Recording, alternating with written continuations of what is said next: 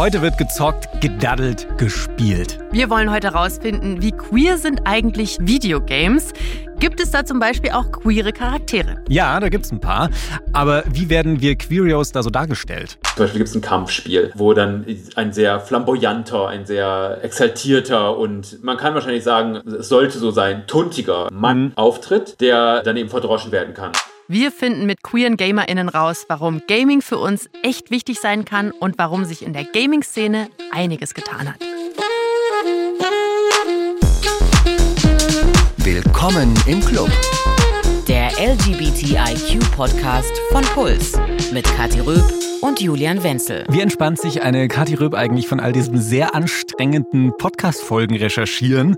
Äh, ich weiß, dass du sehr gerne mit deinem Büsschen irgendwie in die Natur rausfährst. Äh, geht's vielleicht auch mit Videogames? Mit Videogames? Nee. Also, hm, ich kann super gut zugucken. Meine Mitbewohner hatten jetzt über Corona zum Beispiel die Wii wieder ausgepackt mit mhm. Mario Kart. Und da war ich immer die Person, die dann dabei hockt und zuguckt. Und das entspannt mich. Ich glaube, sonst würde ich ein Magengeschwür bekommen, würde ich mit denen spielen. heißt das also, du, du zockst generell nicht? Nee, aber früher habe ich mal Sims gespielt. Ja. Da war ich aber so 10, 12, ne? Ja. Was wahrscheinlich viele von euch gemacht haben. Und ihr kennt vielleicht auch dieses ganze Ding, man baut sich ein Haus, du hast vielleicht so einen Charakter, den du dann groß werden lässt oder du cheatest hart. Und eigentlich konnte man ja da das echte Leben online nachbauen. So. Ja. Ich habe mich aber damals nicht getraut, zum Beispiel jetzt eine Frau mit einer Frau zu verkuppeln, mhm. sondern ich habe meistens so einen Typen gespielt, der krass viel Geld hatte und einen krass guten Arbeitsplatz, aber alles nur zusammengecheatet. Und der hatte dann aber Ladies am Start. So, so? Ja, ich muss sagen, da war ich ein bisschen härter drauf. Ich habe mich tatsächlich getraut, da zwei Männer miteinander rummachen zu lassen. Also du konntest ja da so miteinander flirten. Wie hieß denn das? Ähm, äh, Süßholzraspeln. Süßholzraspeln. Ja. Techtelmechtel war dann schon Second or Third Base. Oh ja. Und ich habe so geliebt. Ich habe mir dann immer, wenn dann die zwei Typen da miteinander rumgemacht haben, habe ich mir immer so vorgestellt, wie wohl mein Leben mit einem Mann später mal aussehen könnte. Ich habe mich so richtig reingefühlt, auch wenn die da nebeneinander standen und rumgemacht haben. Gleichzeitig hatte ich aber auch auch, fällt mir ein, immer so ein bisschen Schiss, äh, dass in dem Moment meine Mutter reinkommen könnte und dann da irgendwie auf dem Computerbildschirm zwei Männer miteinander rummachen sieht und damit wäre alles klar gewesen. Voll, das war auch meine große Sorge, das verstehe ich ends. Ja. Aber gleichzeitig auch cool, dass das möglich ist, ne? Also, dass das Spiel das erlaubt hat. Und wenn ihr euch jetzt fragt, warum reden die beiden überhaupt über Gaming, dann, weil die Wahrscheinlichkeit ziemlich groß ist, dass ihr vielleicht auch ein bisschen spielt. Nach einer Umfrage von Statista spielt ungefähr die Hälfte der deutschen Computer- oder Videospiele und bei 16- bis 29-Jährigen sind es sogar 80 Prozent. Aber die meisten sind jetzt nicht wie wir zwei Team Sims, sondern sie spielen eher Strategiespiele oder Actionspiele oder Adventure-Spiele. Und viele von euch, die denken jetzt bei typischen Gamern wahrscheinlich erstmal so an Jungs in der Pubertät. So, Klischeebild auf. Das stimmt aber überhaupt nicht, weil die gleiche Statistik sagt auch, dass fast genauso viele Frauen wie Männer zocken. Und an der Stelle zu nicht-binären Personen gibt es einfach leider keine Zahlen in der Statistik. Jetzt haben wir schon geklärt, dass Julian, du spielst ja auch eher nicht, ne, nope. sondern guckst eher so zu und ich auch nicht. Und unsere Expertise reicht für diese Folge also nicht aus. Wir reden aber mit Eva und Verena. Die sind lesbisch bzw. bisexuell. Sie sind Gamerinnen und haben sogar einen eigenen Podcast, der heißt Nerby. Und in dem geht es um Videospiele. Hallo, ihr beiden. Hallöchen. Hallo. Hallo. Hey. Ein Tag hat ja bekanntlich hier nur 24 Stunden. Erzählt mal, wie viel zockt ihr davon?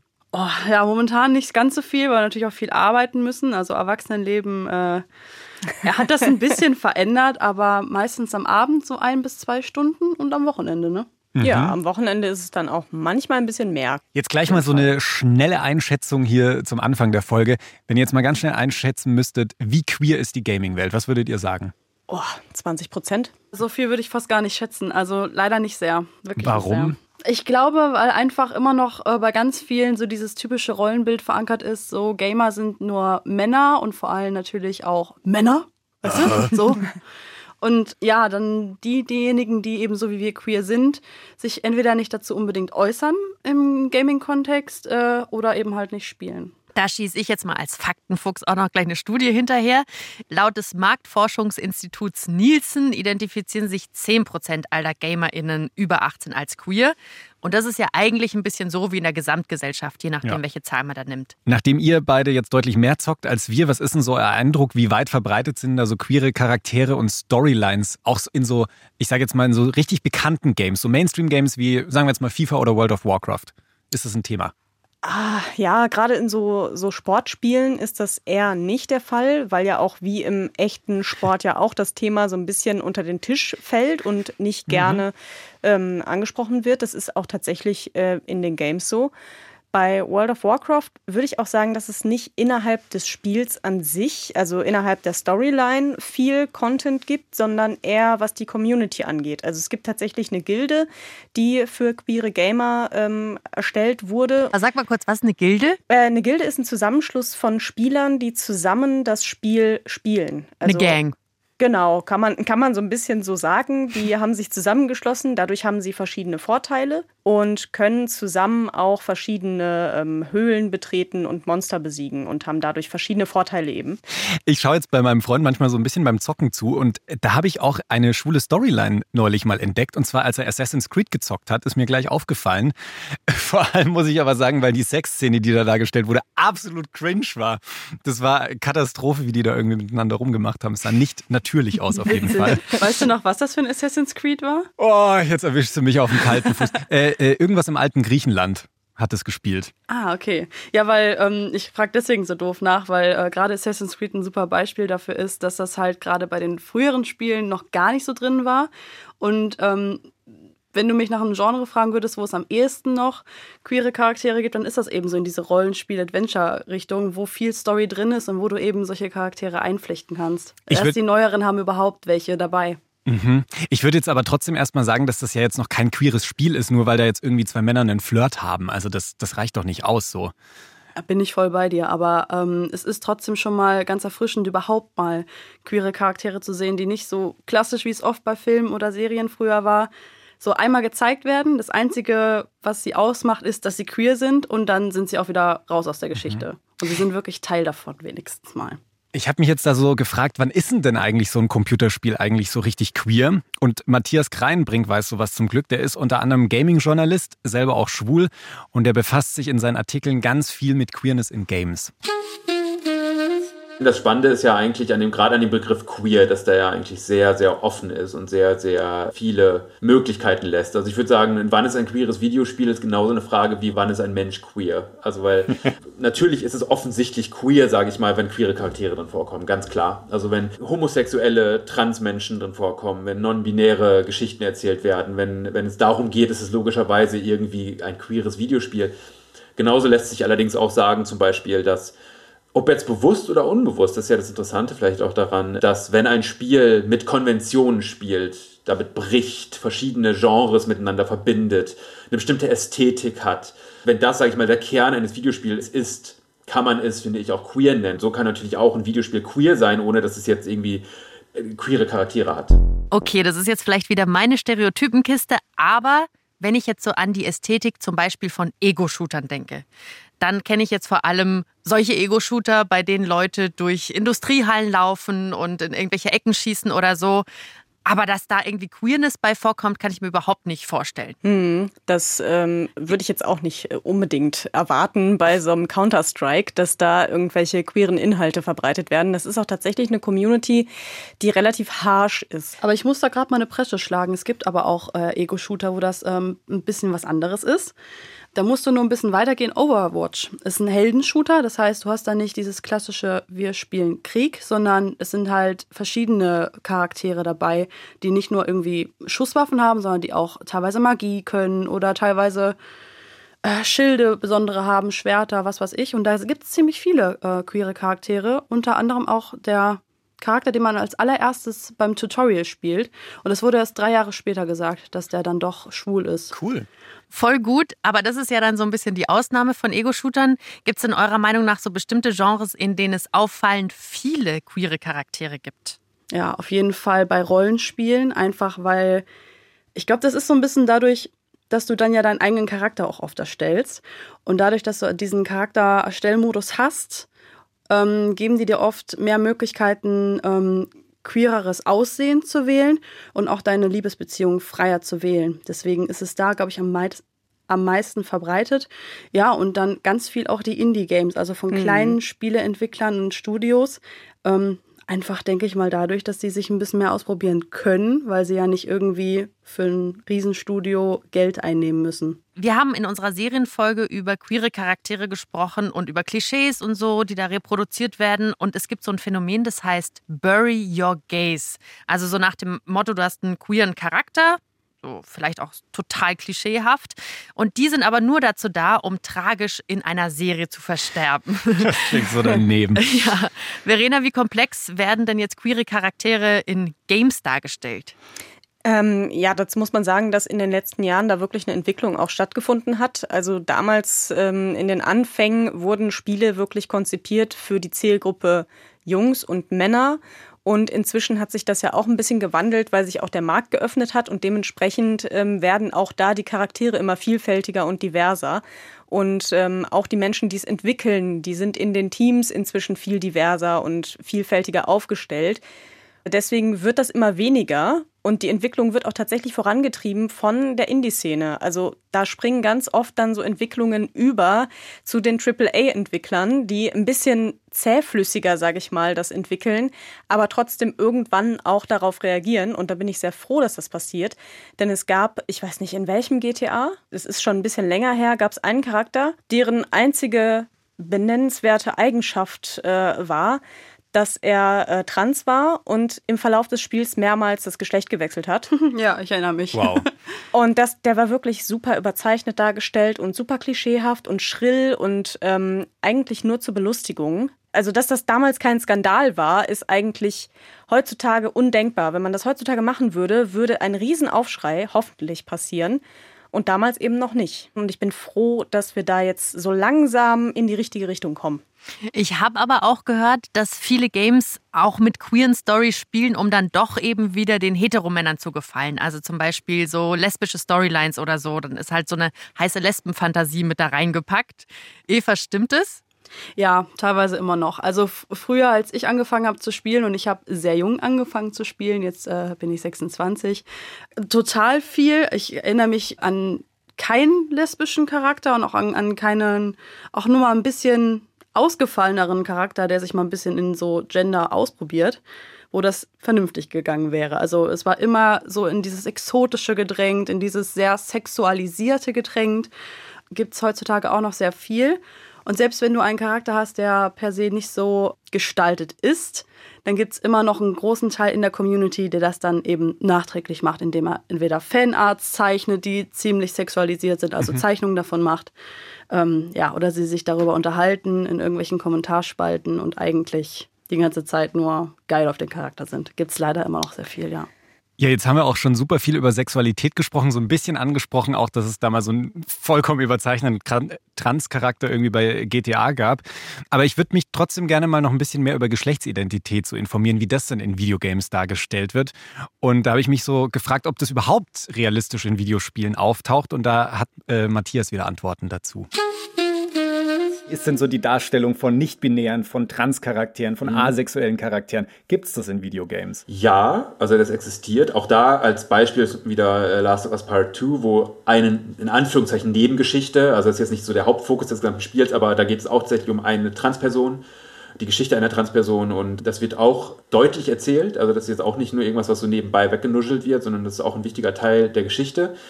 Und auch da, wenn es um sonst sowas wie Non-Binary geht, da ist wieder auch so ein Unterschied oftmals zwischen Theorie und Praxis, weil in der Theorie gibt es halt unendlich viele Spiele, die dir die Chance geben, deinen eigenen Charakter zu erstellen. Du hast Editoren, die unfassbar detailliert inzwischen sind, wo du zwischen deinen Körper formen kannst und dementsprechend auch dein Geschlecht formen kannst und da auch dir, wenn es gut gemacht wird, auch kaum noch Grenzen gesetzt werden. Also wo es nicht so ist, du wählst vorher zwischen Mann und Frau und dann darfst du deinen Charakter zusammenstellen, sondern du hast dieses Mann, Frau, diese Kategorien existieren nicht, sondern du stellst dir deinen Körper zusammen, wie du möchtest. Aber auch in, in vielen Rollenspielen, sowas wie zum Beispiel Assassin's Creed, gibt es da nicht. Noch ist das immer eine Auswahl zwischen zweien, aber ich meine diese Art von, von Spielen, wo du halt dann einen Charakter hast, den du dir am Anfang zusammenbaust. Und dann kann, kommst du in eine offene Spielwelt und kannst in der Theorie machen, was du willst. Und da kannst du non-binary sein, da kannst du trans sein, da kannst du asexuell sein, da kannst du wählen und sagen, so nein, ich möchte mit niemandem eine Beziehung eingehen hier, eine sexuelle Beziehung eingehen. Das ist alles Möglichkeiten in der Theorie. Also das sind, sag ich mal, Baukästen, die existieren und die auch immer mehr und diffiziler und, und möglichkeitsreicher werden. Aber dieses, dass jetzt non-binary Geschichten in Videospielen erzählt wird oder Geschichten von Transmenschen in Videospielen erzählt wird, auch da, das passiert eher selten. Das ist jetzt schon wenig überraschend, aber was Matthias da so vorher zu diesem Formen der eigenen Körper irgendwie gesagt hat, das fand ich ganz cool. Ja. Also Gaming quasi so als, als queeres Versuchslabor so ein bisschen. Also es klingt ja eigentlich ganz schön, so sich da auszuprobieren. Voll. Und da muss ich sofort wieder an Sims denken. Ich habe ja jetzt schon erzählt, dass ich da als Dude zwar getarnt, aber immer hart mit den Ladies rumgeschakert habe. Wie war das denn bei dir? Hast du durch Gaming jetzt auch so ein bisschen deine Sexualität entdeckt? So nach dem Motto, hm, weibliche Spielfigur finde ich irgendwie gut? Da musste ich auch mega drüber lachen, als du das erzählt hast, äh, weil es bei mir tatsächlich genauso war. Ja. Ähm, also vielleicht kurz zum Background. Ähm, ich bin halt die Bisexuelle von uns beiden. Verena ist lesbisch. Und ähm, ich habe das tatsächlich total viel ausprobiert und ich hatte ganz oft auch äh, lesbische Sims-Charaktere, die ich gespielt habe. Ähm, habe aber tatsächlich bis vor ein paar Jahren noch nie ein Gedanken daran verschwindet, was mir das sagen könnte. Und dann die große Erleuchtung. Jetzt in der Rückschau denke ich, äh, ja, hättest du wissen können so. Ähm, aber ich habe das ganz viel ausprobiert. Es war halt für mich so eine so ein Safe Space, wo ich das einfach machen konnte, ohne Konsequenzen zu haben.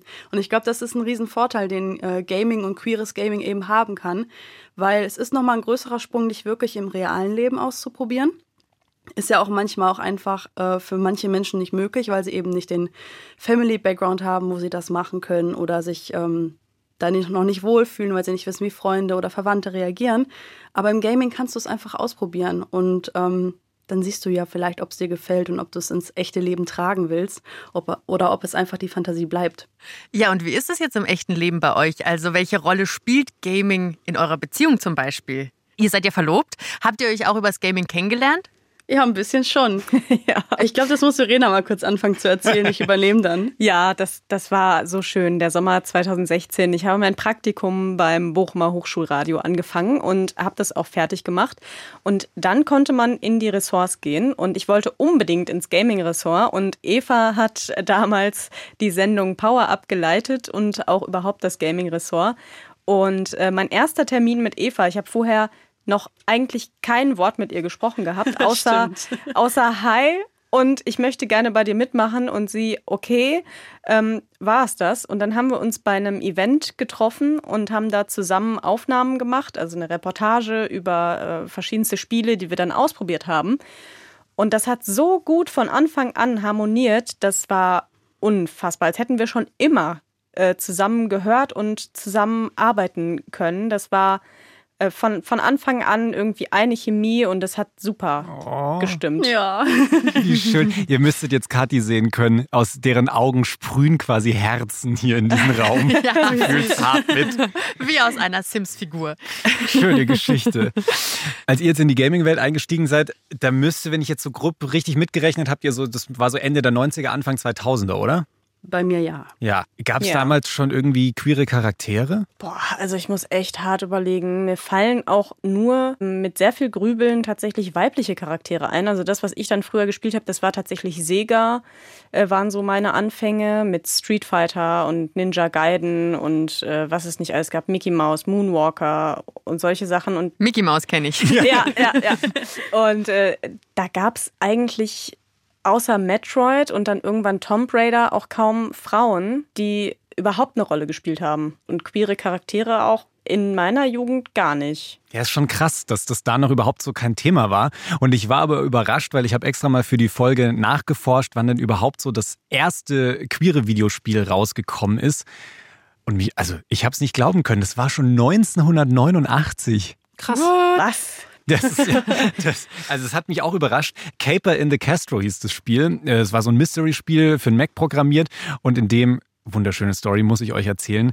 Äh, die Spielerinnen in die Rolle einer lesbischen Detektivin die auf den Namen Tracker McDyke hörte, schlüpfen konnte. Bester Name. Bester Name auf jeden Achtung, Fall. es wird noch besser. Äh, es galt herauszufinden, wo denn ihre Freundin hin verschwunden ist. Und zwar war das die Freundin, die Drag Queen Tessie LaFemme. Und da musste man dann rausfinden, wo die hin verschwunden ist. Äh, fand ich mega witzig. Ich finde, das Spiel klingt ein bisschen so, als wäre es irgendwie letztes Jahr rausgekommen. Also Auf irgendwie Fall, super weit ja. vorn damals so. Gleich mal das erste richtiger, richtiger Kracher. Übrigens, großer Tipp, habe ich die ganzen Infos aus dem LGBTQ Game Archive. Das ist eine sehr interessante Anlaufstelle für queere Games. Da findet ihr einiges, wenn ihr mal Informationen auch über queere Games irgendwie sucht. Also wir werden auf jeden Fall darauf zugreifen. Der Ja. nächste Pride Month kommt, dann kommen auch wieder von uns Folgen. Schön. Sehr gut. Jetzt ist ja aber seit 1989 einiges passiert und Matthias Kreinbrink hat uns dann nochmal so einen kleinen Überblick gegeben, welche Entwicklung queere Games genommen haben. Man kann sagen, seit Mitte der 80er gibt es durchaus Videospiele, wo auch mal vielleicht ein queerer Charakter drin vorkommt. Also queer im Sinne von, da kann man ganz deutlich sagen, homosexuell, also vor allem schwul. Und oftmals, wenn das in Videospielen passiert ist, dann sind das sehr oft dann eher diffamierende Darstellungen gewesen. Also dann ging es eher darum, Stereotype zu zeigen. Zum Beispiel gibt es ein Kampfspiel, wo dann ein sehr flamboyanter, ein sehr exaltierter und man kann wahrscheinlich sagen, es sollte so sein, tuntiger Mann auftritt, der dann eben verdroschen werden kann. Also das sind dann, wenn es in diesen Videospielen sowas vorkam, dann war das eher zur Belustigung. Also wirklich ernstzunehmende, queere Charaktere, das ist dann lang, sage ich mal, eher so in den letzten vielleicht 10 bis 15 Jahren, dass die dann mal auftreten. Jetzt lass uns mal gucken. Du hast ja Ja. gesagt, so in den 80ern tauchten die ersten queeren, vielleicht nicht unbedingt positiv besetzten Geschichten auf, aber die ersten Geschichten so in den Videogames auf. Was hat sich denn seitdem in der Gaming-Industrie getan? Also in der Industrie wirklich hat sich natürlich sehr viel getan. Also je beliebter Videospiele wurden, je mehr Menschen Videospiele gespielt haben und je mehr unterschiedliche Menschen Videospiele gespielt haben, desto mehr Menschen hatten logischerweise danach dann auch das Interesse, selbst Videospiele zu machen. Sodass auch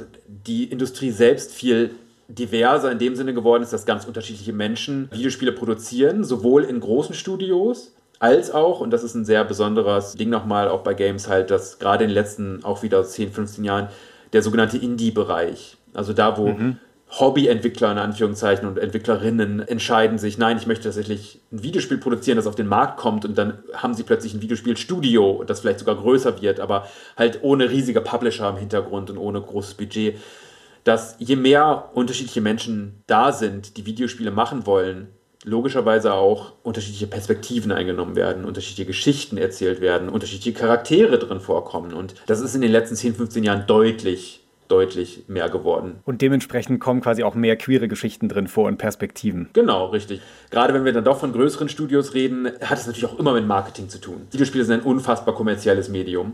Ich würde sagen, es ist das kommerziellste Medium, das es überhaupt gibt. Also es gab niemals eine Zeit, wo Videospiele existiert haben, wo nicht Kommerz und Kapitalismus die treibendste Kraft war.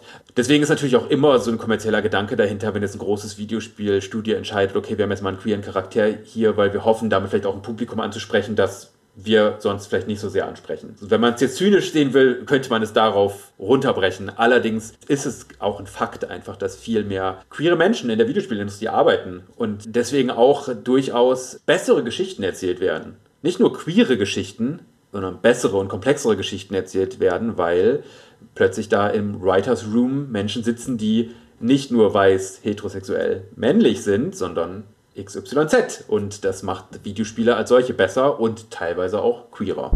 Es ist so cool, dass es da immer mehr LGBTIQ in die Games schafft. Ach, es freut mich einfach. Voll. Auf jeden Fall, ja. Jetzt haben wir aber nicht nur die Spiele, sondern es gibt ja auch diese ganze Gaming-Welt drumherum mit der Gaming-Community. Und es gibt Conventions, GamerInnen treffen sich, teilweise auch in Kostüm. Und auf mich wirken diese Veranstaltungen manchmal so, als könnten wir das sein tatsächlich, wir Queers, mit äh, Drag zu vergleichen. Oder manchmal erinnert mich das auch so ein bisschen an Fetischkostüme. Gibt es denn da Überschneidung zwischen solchen Conventions und, keine Ahnung, CSD-Feeling? Auf jeden Fall, da antworte ich mal, weil ich nämlich ähm, schon seitdem ich 13 bin auch Cosplayerin bin. Das ist das Wort, was du dann dafür brauchst.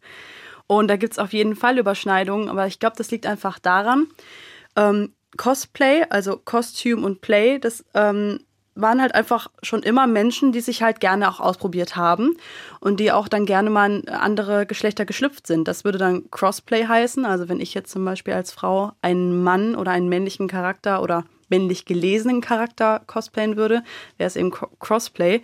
Und wir haben das halt schon immer ausprobiert, damals noch mit so billigen Faschingsperücken. Heutzutage gibt es ein bisschen bessere Sachen.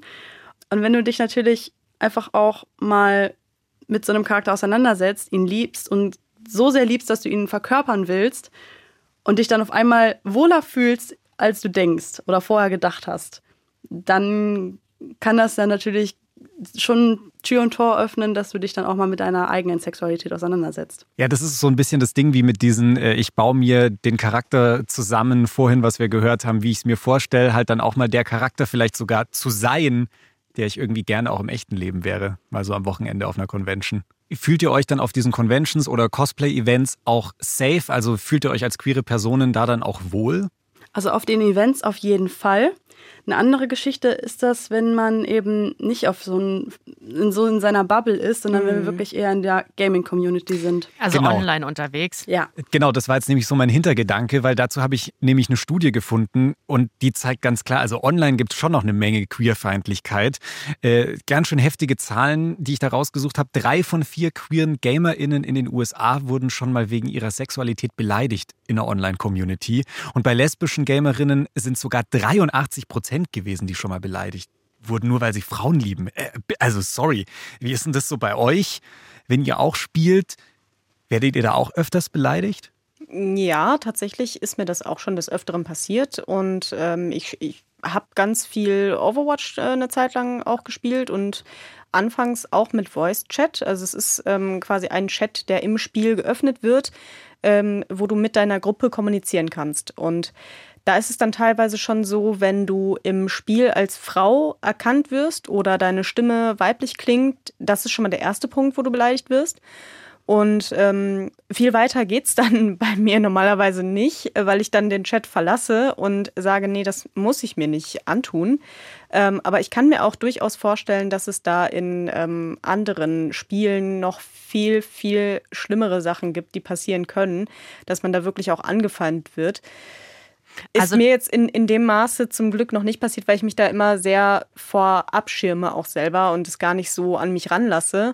Aber ich kann es mir sehr gut vorstellen, dass es noch, noch viel, viel weiter geht, ja. Also, das heißt, du kommst gar nicht zu dem Punkt zu sagen, dass du lesbisch bist. Richtig, richtig. Traurig. Ja. Ich kann das auch nur bestätigen, ähm, aber eher, wenn ich über Games woanders rede, also zum Beispiel bei Instagram oder anderen Social Media Plattformen. Ähm, vor ein paar Monaten haben wir ja auch mal eine Folge dazu gemacht, ähm, wie wichtig es ist, dass es immer mehr LGBTQ-Kinderserien gibt. Und ähm, in dem Zusammenhang haben wir auch tatsächlich einen richtigen Shitstorm erlebt, die auch von dieser Gaming-Riege rüberkam. Anderes mhm. Thema, aber es waren hauptsächlich Gamer, die dann zu uns auf die Seite kamen und uns auch mega beschimpft haben. Also sobald die halt mitbekommen, also eigentlich mochten die uns mal und haben uns auch gefolgt, ähm, weil wir eben Gamerinnen sind. Und sobald die mitbekommen haben, wir äußern uns pro LGBTQ oder wir sind sogar selber Teil der Community, äh, da ging auf einmal der Shitstorm los. Warum wir überhaupt über sowas reden würden. Gaming ist doch nicht politisch, das gehört da nicht hin. Ja. Und ja, ich habe dann Männer natürlich anders, äh, anders argumentiert. Ja, ja, das, das, das passt auch massiv zu dem, was Matthias mir erzählt hat. Also auf der einen Seite diese Queerfeindlichkeit, die ihr jetzt auch gerade beschrieben habt, aber, und das fand ich ganz spannend, es gibt halt aber auch Safe Spaces in den Gaming-Communities. Interessant ist, es gibt unglaublich spannende Communities, die queer selbst sind. Es gibt zum Beispiel das Videospiel Dead by Daylight, wo es eine unglaublich große und lebendige Drag Queen Community gibt von Drag Queens, die online dieses Spiel spielen in Drag auf Twitch und natürlich auch Publikum finden. Und da werden jetzt selten Leute, das wird denen sicherlich auch passieren, aber deren Hauptzielgruppe sind jetzt nicht irgendwelche Gamer, die da so reinstolpern und denken, oh, wo bin ich denn hier gelandet? Sondern das sind gezielt Leute, die sich das angucken wollen. Aber dann gibt es natürlich auch einfach die Call of Duties, die Battlefields, die vielen anderen Online-Games, wo, wenn irgendwie erscheinlich ist, auf welche Art und Weise auch immer, dass du queer bist, die Chance nicht gering ist, dass du beleidigt wirst weil angenommen wurde, dass ich zum Beispiel schwul bin und ähnliches. Also das ist auf jeden Fall ein Problem, das durchaus auch inzwischen mehr wahrgenommen wird, auch von großen Firmen oder zum Beispiel von Plattformen wie Twitch, wo versucht wird, mehr Maßnahmen zu implementieren, dass du zum Beispiel Leute melden kannst. Als ich angefangen habe, über dieses Thema zu schreiben, war ich immer eher so sehr, nicht pessimistisch, aber sag ich mal verdammend und sehr so dieses auf die Missstände hinweisen, die alle existieren und so weiter und so fort und die ich auch selbst erlebe. Ich meine, wenn ich queere Texte schreibe, wenn ich irgendwie sowas wie Morddrogen per E-Mail bekommen habe, dann war das immer, wenn ich über queere Sachen in Videospielen geschrieben habe. Also das ist eine Mischung, die Krass. immer noch nicht mega geil ist. Aber ich finde es viel spannender, inzwischen halt über die Möglichkeiten zu sprechen und über die Sachen, die schon existieren und die nur größer werden müssen eigentlich. Deswegen finde ich halt sowas immer inzwischen wichtiger, mehr darauf hinzuweisen, dass es zum Beispiel geile Online, queere Online-Communities gibt, anstatt als erstes zu sagen, so, oh, queere Menschen werden in Videospielen höchstwahrscheinlich alle beleidigt werden. Was auch eine Wahrheit ist, aber wahrscheinlich ja, eher Leute halt abhalten. Alles. Ja, und halt wahrscheinlich auch eher Leute abhalten wird, dann online zu spielen. Wenn du Morddrohungen oder sowas erhalten hast auf Texte, dann die sich mit Gaming beschäftigt haben und dann mit queeren Gaming, also merkst du schon, dass das da aus der Community schon, aus der Gaming-Community, dass es da einen großen Punkt an Homofeindlichkeit gibt, Queerfeindlichkeit? Videospiele waren die aller, allerlängste Zeit, wurden die nur getargetet und vermarktet für Kerle. Dieses Narrativ war immer so, ich meine, guck dir an, wie sieht so Videospiel-Gadgets aus, wie sehen Videospiel-Headsets aus, wie sehen, wie sehen Tastaturen aus, sieht das, es sieht alles aus wie so ein Ed Hardy-Albtraum halt, ja, und äh, ja. Äh, spricht jetzt halt weniger queere Menschen an. Es gibt sicherlich auch queere Menschen, die das toll finden, aber es ist deutlich auf so ein Bro, so wir, wir sind so die Macho-Bros. Und das war so ganz lange Zeit dann einfach so das Narrativ um Videospiele, also was dann natürlich auch irgendwann so zu einer selbsterfüllenden Prophezeiung wird. Also wenn ich die ganze Zeit nur targete auf ein bestimmtes Publikum, dann kriege ich auch das Publikum. Und das ja. bricht sich jetzt halt immer mehr auf. Und deswegen entstehen halt auch so Grabenkämpfe von Gamon, die Gamer sein wollen und die nicht Politik in ihren Videospielen haben wollen. Und alles, was halt nicht weiß, heterosexuell und männlich ist, ist schon Politik. Also eine Frau ist schon Politik, queerer Mensch ist so erst recht Politik. Deswegen ist da halt so eine, so eine Aggressivität oftmals schnell drin, weil das dann als so ein Angriff auf ihr Medium gesehen wird, wenn jemand über Queerness in Videospielen spricht oder, oder, oder schreibt. Da haut Matthias ein paar Mal so richtig mit der Hand auf den Tisch. Ich merke, da, da wurde er so richtig emotional. Ja, hat er auch recht. Ja? So, mache ich auch Fall. so. Ja, ja. Ne? Es wirkt ja ein bisschen so, als gäbe es so eine queere Nische, aber der Mainstream ist dann doch noch ziemlich diskriminierend. Also jetzt mal angefangen, was er ja gesagt hat von irgendwelchem Gaming-Gadget, Stühlen, Tastaturen, Mäusen, die super männlich sind und mich jetzt zum Beispiel überhaupt nicht ansprechen würde. Ja. Habt ihr da so aus der Erfahrung irgendwelche Tipps, was ich jetzt auch vielleicht machen kann, wenn ich da online irgendwo spiele und queerfeindlich beleidigt werde? Mm, auf jeden Fall sich halt, ähm, wie auch im normalen Leben momentan leider noch, ich wünschte, es wäre anders, ähm, eher auch mit, mit Gruppen zusammentun. Mhm. Also, äh, dass du nicht unbedingt dich alleine in so einen Pulk begibst, egal ob nur in einem Voice-Chat ähm, oder im geschriebenen Chat oder in Kommentarspalten. Ähm, man findet eigentlich relativ schnell dann auch ähm, welche, die selbst der Community angehören oder eben Allies sind. Und ähm, was ich auch sehr empfehlen kann bei Twitch, ähm, das hat er ja auch kurz angesprochen, gibt es extra einen Tag, der heißt LGBTQY freundlich. Also und, Twitch, äh, Twitch ganz kurz, da kann ich Gamern zugucken, die spielen. Also zugucken, sich austauschen, äh, manchmal auch selbst mitgestalten, zum Beispiel sagen, geh doch jetzt mal nach links oder rechts. Ähm, machen auch viele und da gibt es eben eine Kategorie, die LGBTQY freundlich heißt. Und da kann man sich auf jeden Fall wohlfühlen, weil da auch sehr schnell die, die da nur rumhaten wollen, aussortiert werden. Richtig, da gibt es nämlich zum Glück die Funktion, dass man Leute auch aus dem Chat rausschmeißen kann, dass man die für den eigenen Twitch-Kanal bannen kann, dass die dann gar nicht mehr daran teilnehmen können. Und da ist natürlich auch eine gute Möglichkeit, ähm, Freunde dann über den Twitch-Chat vielleicht tatsächlich zu finden und sich darüber vielleicht auch verabreden zu können zu, ähm, ey, lass mal zusammen zocken oder ähm, hey, cool, du findest das Spiel auch toll, dann ähm, vielleicht hast du ja Bock mal online zusammen mit mir zu zocken. Und ähm, also wenn es die Möglichkeit gibt, in dem Spiel, wo man beleidigt wurde, das zu melden, dann meldet das auf jeden Fall. Das ist äh, ein Mittel, damit der Spieler vielleicht auch gebannt wird und dann nicht mehr weiter dieses Unwesen treiben kann, was er da treibt.